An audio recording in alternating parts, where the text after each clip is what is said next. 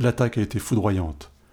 Comme apparu de nulle part, les aéronefs se sont positionnés au-dessus de la ville et ont abattu les rares navires ennemis en quelques minutes. Les soldats ont rapidement déposé les armes, suivant les ordres du Conseil. Un bain de sang a été évité. Le peuple Goufne, après des siècles de paix et de liberté, s'est retrouvé envahi par une puissance étrangère, les Taleks. La ville est à présent sous contrôle de l'armée. Le couvre-feu a été instauré. Escorté par sa garde rapprochée, El Talek, souverain des Taleks, se dresse en conquérant devant les membres du Conseil. Humiliés, ils ont été placés à même le sol d'une grande bâtisse entourée de gardes armés. Leur défaite fut instantanée, surpassée par la puissance militaire et technologique de l'ennemi.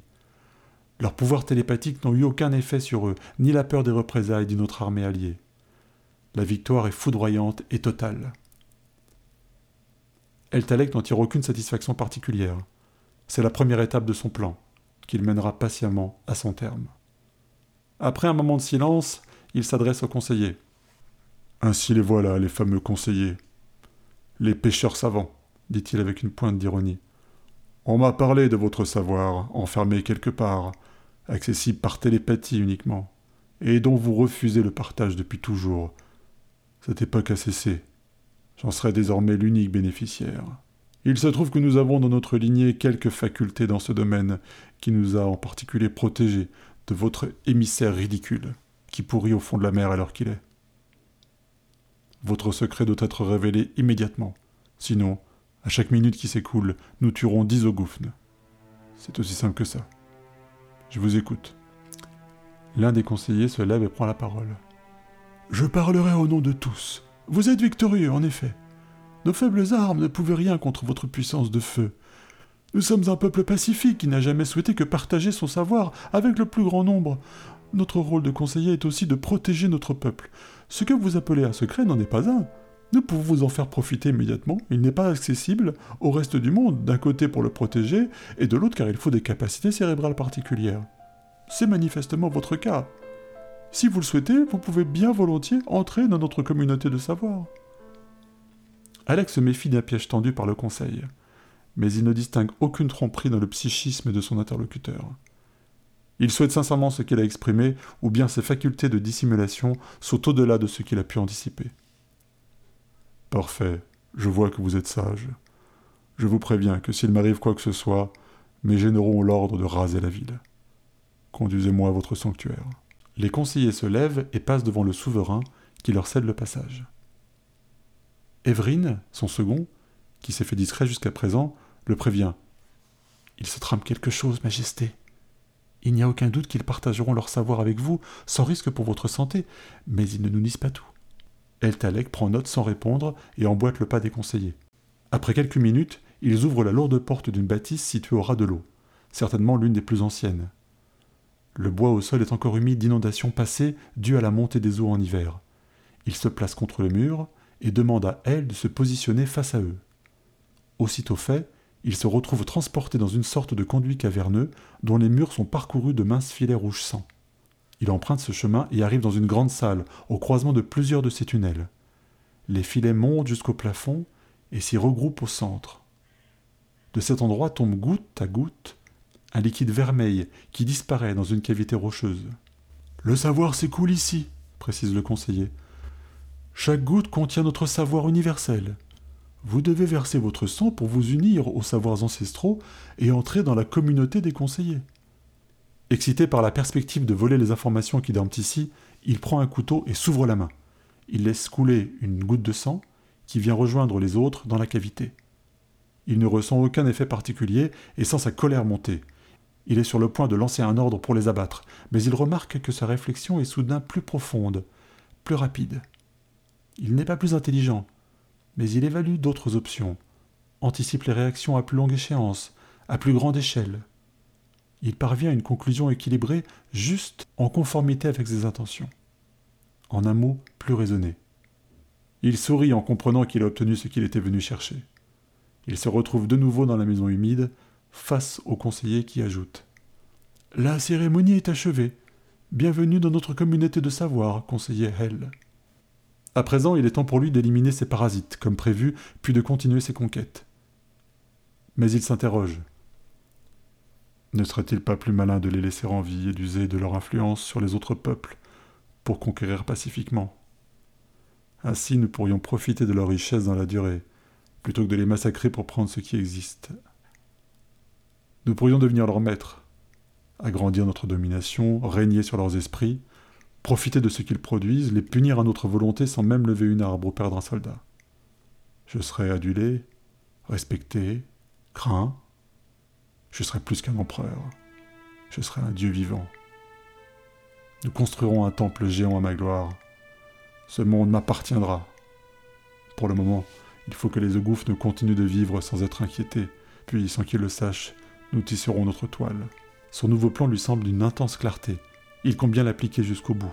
Il répond Merci, conseiller. J'accepte avec plaisir d'en faire partie. Conformément à mes engagements, je vous laisse la vie sauve, et je m'installe ici. Puis, devant le visage surpris de son second, qui l'accompagne, il lui précise en aparté Je t'expliquerai ce soir. Le soir venu, Evelyne se promène dans les rues de la ville, l'esprit chargé de questions. Il y croise l'un des conseillers qui était resté silencieux toute cette journée. Bonsoir, conseiller, dit-il avec un air suffisant. Bonsoir, vous profitez de la douceur de l'air marin Ce fut une journée mémorable, n'est-ce pas Telle que nous n'en avions pas eu depuis fort longtemps répond-il avec nonchalance, comme si aucune guerre n'avait eu lieu, comme si cette journée avait surtout été l'occasion de festivités attendues. En effet, je me demandais, Avez-vous déjà été attaqué ou votre savoir vous est-il toujours protégé? Pourquoi aucun autre peuple n'a tenté de vous envahir? demande le général. Les Ogoufs ont régulièrement été l'attaque de tribus et de sociétés en quête de savoir, mais nous savons qu'il y a plusieurs manières de gagner. Ce fut chaque fois une source d'enrichissement et de progrès pour nous, car en rejoignant la communauté de savoir, chacun apporte aussi ses connaissances à cette communauté. Et les Taleks en sont très riches. Evelyne reçoit cette révélation comme un choc, ainsi leur savoir, leur technologie serait désormais dans les mains de ce peuple. Comment avaient-ils pu être aussi naïfs? Cela changeait tout leur plan, il fallait qu'ils en sachent plus. Mais combien de fois avez-vous été envahis? Je ne dirais pas cela comme ça, nous avons été étendus. Ça fait partie de notre vocation. Vous avez pu le remarquer d'ailleurs à la pluralité des races parmi le peuple. Combien de fois au total nous l'ignorons, mais depuis un siècle, il suffit de compter le nombre de conseillers. De retour dans le Coltrex, le vaisseau amiral, il frappe à la porte de la salle de guerre. Entrez, Evrine. Il ouvre la porte et se présente devant El Talek. Il est seul dans l'obscurité et lui demande la raison de sa visite. Majesté, j'ai découvert que la cérémonie à laquelle vous avez participé n'avait d'autre but que de voler vos savoirs et vous rendre prisonnier de leur communauté de pensée. Ma loyauté envers vous est totale, mais je crains que votre jugement ne soit altéré désormais. Et. Et quoi? interroge le souverain. Me croyez-vous assez naïf pour me laisser prendre dans un tel piège? Je vous le dis, il nous faut changer nos plans en fonction des changements de configuration. La meilleure stratégie consiste maintenant à attendre, à intégrer littéralement ce peuple pour asseoir notre domination pacifiquement. Je vous en dirai plus dans quelques mois. Mais imaginez que tout ceci n'avait pour but que de vous manipuler. Vous croyez être en position de force, mais ce pourrait être l'inverse. Vous pourriez. Silence, imbécile.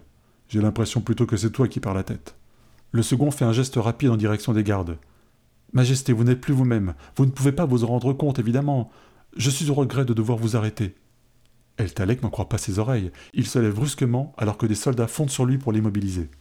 Malgré sa force et sa stature, ils le maintiennent au sol et lui attachent les mains avant de le relever. Croyez bien que je n'agis pas de gaieté de cœur, Majesté. Nous devons vous aider. Nous allons accomplir la tâche que nous nous étions fixée à l'origine. Le souverain, ainsi mobilisé, ne tente pas de se défendre et se laisse conduire dans ses appartements. Evelyne y voit une marque de sa transformation. En temps normal, il n'aurait jamais laissé quiconque l'emprisonner de la sorte. Le second s'adresse alors à son aide de camp. Faites venir à moi tous les généraux, immédiatement. Quelques heures plus tard, les généraux sont assis autour de la table. Il prend la parole devant l'état-major médusé. Comme je vous en ai informé plus tôt dans la journée, notre roi a participé à une cérémonie qui a altéré ses facultés cérébrales. J'ai appris que cette manœuvre était appliquée par le peuple de l'eau pour vaincre leurs ennemis sans les combattre. Ils les intègrent simplement et puisent dans leur savoir une nouvelle source de connaissances. Ceux-ci deviennent asservis aux autres membres. El Talek avait décidé de ne plus combattre et de vivre pacifiquement avec eux. Par conséquent, j'ai eu la lourde tâche de décider d'arrêter notre souverain bien-aimé. Plusieurs généraux se lèvent pour clamer leur indignation. L'un d'eux proclame Evrine, si notre souverain ne peut plus régner, je propose que nous élisions un homme plus sage et plus combatif pour nous conduire à la victoire. Un autre se lève. Je vois dans votre jeu votre tentative pour usurper le trône. Or celui-ci me revient naturellement, étant de lignée royale. Je n'ai aucunement l'ambition de prendre ce titre, Artalek. Ce monde nous appartient. Il nous suffit de livrer bataille comme nous l'avons toujours fait, lui répond Evrine. Et si Altalek avait raison, peut-être faudrait-il bâtir un nouveau plan, ajoute un autre. Et c'est toi qui dirigeras le peuple, peut-être. Jamais tu n'auras le pouvoir. Je veux sentir le sang des Ogoufnes dans mes mains. Les généraux se sont levés. Ils parlent bruyamment, s'invectivent. Soudain, une discussion s'emballe. Des insultes pleuvent. Les uns sont des traîtres, les autres sont des lâches. Deux camps commencent à se dégager clairement. L'un d'eux lève son arme mais reçoit un coup sur la tête avant de pouvoir s'en servir. Les anciens conflits latents se mêlent aux frustrations, les ambitions se réveillent. Evelyne croit pouvoir interrompre ce chahut et lève les deux bras en hurlant Messieurs, il nous faut du sang-froid. Au nom de Talek, je vous en prie. Les généraux, craignant pour leur vie, s'enfuient par toutes les issues pour regagner leur vaisseau au plus vite. Quelques minutes plus tard, la salle est entièrement vide. Le commandant du Coltrex entre dans les appartements du souverain déchu. Votre Majesté, la nouvelle de votre arrestation a provoqué une scission parmi l'état-major. Je crains que cela n'ait révélé des ambitions personnelles et qu'il ne s'apprête à s'entretuer. Vous pouvez compter sur moi pour vous servir. Que devons-nous faire? Maintenant, les deux clans vont s'affronter pour prendre le pouvoir. Chacun est sorti du bois dès qu'il a appris mon emprisonnement. Des militaires, des guerriers, aucun d'eux ne réfléchit vraiment en stratège à long terme. La partie ne fait que commencer, commandant, mais les Ogoufs ont un ennemi de taille. Je vais t'expliquer ce que tu vas faire. Oui, Majesté. Quelques minutes plus tard, El Talek traverse les couloirs désertés. Il se dirige vers une sortie connue de lui seul, où l'attend un bateau. Il démarre et s'éloigne rapidement du Cortrex qui commence à décoller. Du sol, on peut constater que les autres vaisseaux de guerre suivent le mouvement initié par le Coltrex avant de disparaître à l'horizon. El Talek arrive à l'un des pontons de la ville. Il s'amarre et sort de son véhicule. En posant le pied sur le ponton, il est accueilli par plusieurs conseillers. Hell, nous sommes ravis de vous savoir de retour. Il apparaît que vous avez été trahi par vos ambitieux généraux. C'est peut-être la Providence qui vous a forcé à rompre avec votre passé. Votre sagesse vous a fait prendre la décision qui était la meilleure pour vous, que notre peuple devienne votre peuple.